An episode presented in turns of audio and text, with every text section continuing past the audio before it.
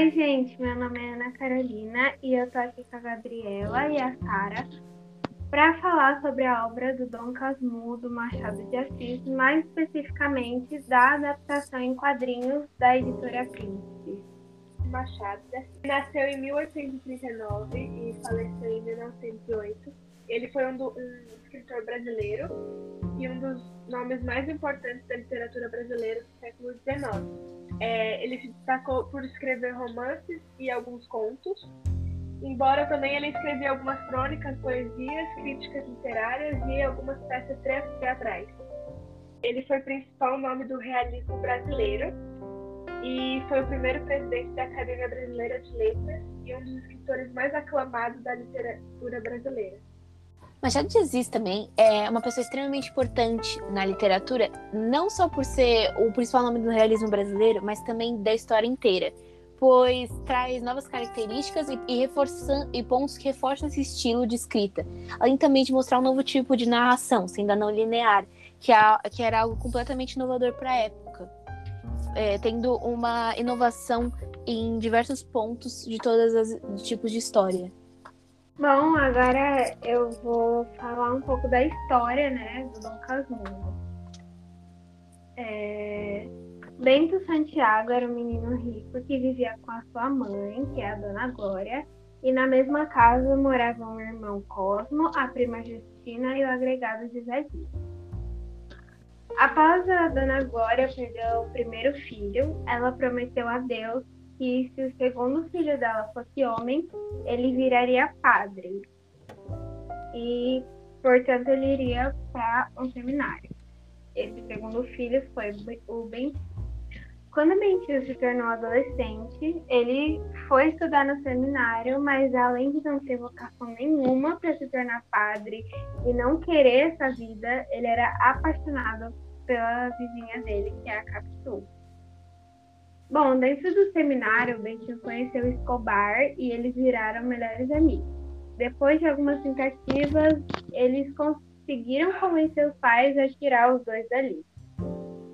Então, Bentinho se forma em direito e se casa com Capitu, e Escobar, seu melhor amigo, se casa com a Sancha, que é a melhor amiga da Capitu. Depois de um tempo, a Sancha engravida, enquanto a Capitu e Bentinho estavam tentando engravidar há muito tempo, mas eles nunca conseguiam. E, mas então, finalmente, a Capitu engravidou e eles ficaram muito felizes. E eles têm um filho menino que se chama Ezequiel.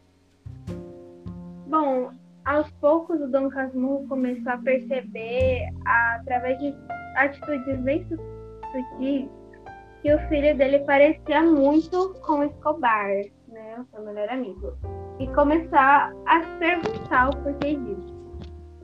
E aí, num dia, o Escobar foi nadar e acabou morrendo afogado. O Bentinho percebeu que durante o velório de Escobar, a Capitu ficou agiu de uma maneira estranha, como se ela se importasse até mesmo mais do que o próprio Bentinho, né, na morte do Escobar. E esse momento foi meio que a gota d'água para o Bentinho desconfiar de um adultério. Então o tempo foi passando e ele teve mais, cada vez mais essa convicção de que houve uma traição, a Capitu traiu ele e ele começou a desconfiar até mesmo que o Ezequiel não fosse filho dele. Aí um dia o Bentinho estava tão abalado que ele decidiu se matar envenenado, mas bem nessa hora o filho dele chegou.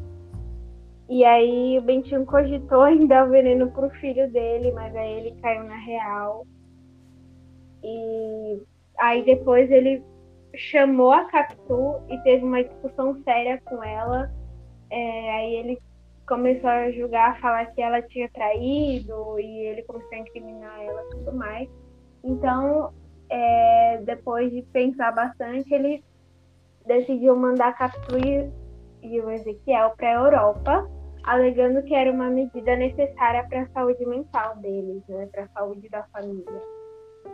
É, pouco tempo depois, a Capitu acaba morrendo na Europa e muitos anos após a morte da Capitu, o Ezequiel, adulto já formado em arqueologia, vai visitar o Bentinho, 11 meses depois, Ezequiel morreu na Europa por febre tifoide.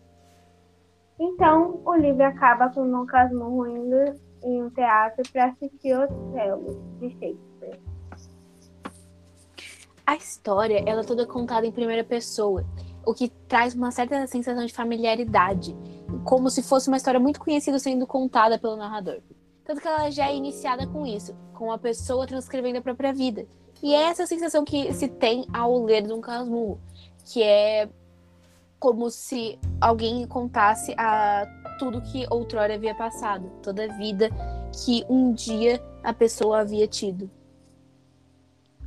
Bom, agora a gente vai falar um pouco do perfil da Capitu, que é a esposa do Lencinho, do Dom Casmurro, né? Bom, é, o Machado de Assis, no geral, ele representa as mulheres em sua obra como fortes, decididas, manipuladoras e capazes de ter o controle em qualquer situação. E a Capitu principalmente por se tratar de uma personagem escrita nesse momento de realismo do Machado, né?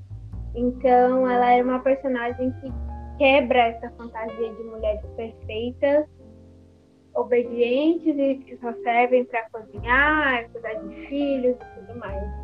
Então, no livro, a Capitu é retratada como fútil, uma pessoa de personalidade forte e inteligente. E tem uma parte do livro também que ela, em que ela é citada como uma mulher que possui olhos de uma cigana oblíqua e dissimulada. Então, aí tem a, a pauta que a gente escolheu tratar aqui. A Capitu traiu? O que vocês acham? Bom, é, eu não tenho uma opinião muito formada sobre se ela traiu ou não. É, eu prefiro, acho que eu prefiro até ficar neutra nessa questão. E, assim, a obra também, em geral, eu achei interessante, um pouquinho confusa na minha visão, Porém, eu achei interessante. Acho que acho que eu leria de novo. Tá? Acho que daqui a um tempo eu entenderia melhor. Olha, para mim, Capitu pode ter traído ou não. Não faz muita diferença. Porque, como a história se trata primeira, de uma história em primeira pessoa, nós estamos vendo apenas o ponto de vista do narrador. E não é um ponto de vista imparcial. Com isso, a gente acaba tendo uma história moldada com os pensamentos e lembranças dele, que podem ter sido alteradas pela própria mente que pode ter feito que até o próprio filho dele tenha sido é, faça com que ele pareça mais com o melhor amigo do que ele realmente parecia, por estar muito abalado com a situação e por acreditar naquilo. Mas também não significa que ela não possa ter feito isso, já que a história quer que você fique com essa pulga atrás da orelha e remoa isso para até depois de terminar o livro. E também por isso que essa obra é tão boa, porque ela fica presa na nossa memória, nossos questionamentos, até depois da gente ter finalizado o livro. É uma obra que dura bastante na cabeça, não é qualquer uma, é um livro que você vai lembrar por bastante tempo. Bom, então, a minha opinião sobre a cápsula ter saído, não. No começo, assim, nos primeiros segundos depois que eu terminei o livro, eu falei assim, ela, ele ele foi traído sim. E aí depois eu comecei a tipo, pensar melhor, comecei a criar teorias da conspiração sobre né, isso dela ter saído ou não, né? Então, aí eu cheguei na conclusão que ela pode sim ter traído, mas eu acho que são mínimas essas possibilidades. Eu pensei também em uma coisa um pouco profunda de que o amigo dele, né, o Escobar, teve uma morte muito repentina.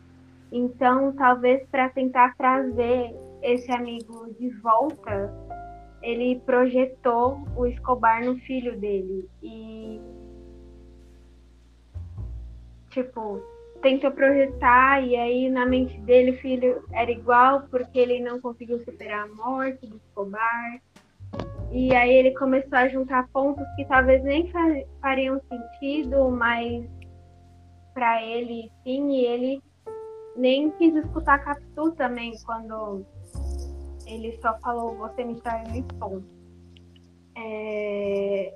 Falar com certeza se ela traiu ou não é muito difícil, né? Porque talvez nem o próprio Machado de Assis, que foi quem escreveu, saiba se a Capitu traiu ou não, né?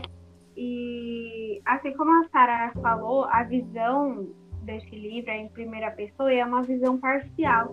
Então, o livro, é, todas as estruturas do livro e a forma que ele é contado, a forma que a história é apresentada para gente, é que a Capitu é sim culpada, mas podem ser coisas distorcidas na mente dele.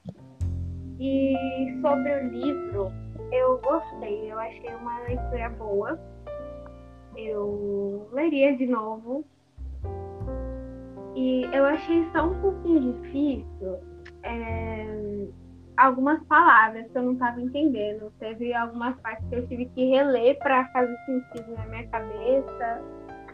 Uh, foi um pouco demorado, né? Eu demorei um pouquinho mais do que eu geralmente demoro para ler livros por conta disso. E eu achei incrível. Eu gostei de, de ler, eu gostei de estudar Machado de Assis, até mesmo. Tipo, eu achei que seria muito mais chato do que realmente foi. Né? Fazer o trabalho do, do realismo, falar sobre. Enfim. E eu gostei bastante dessa obra. Bem, então foi isso. É... Esse foi o nosso podcast falando sobre Dom Casmurro. Tchau.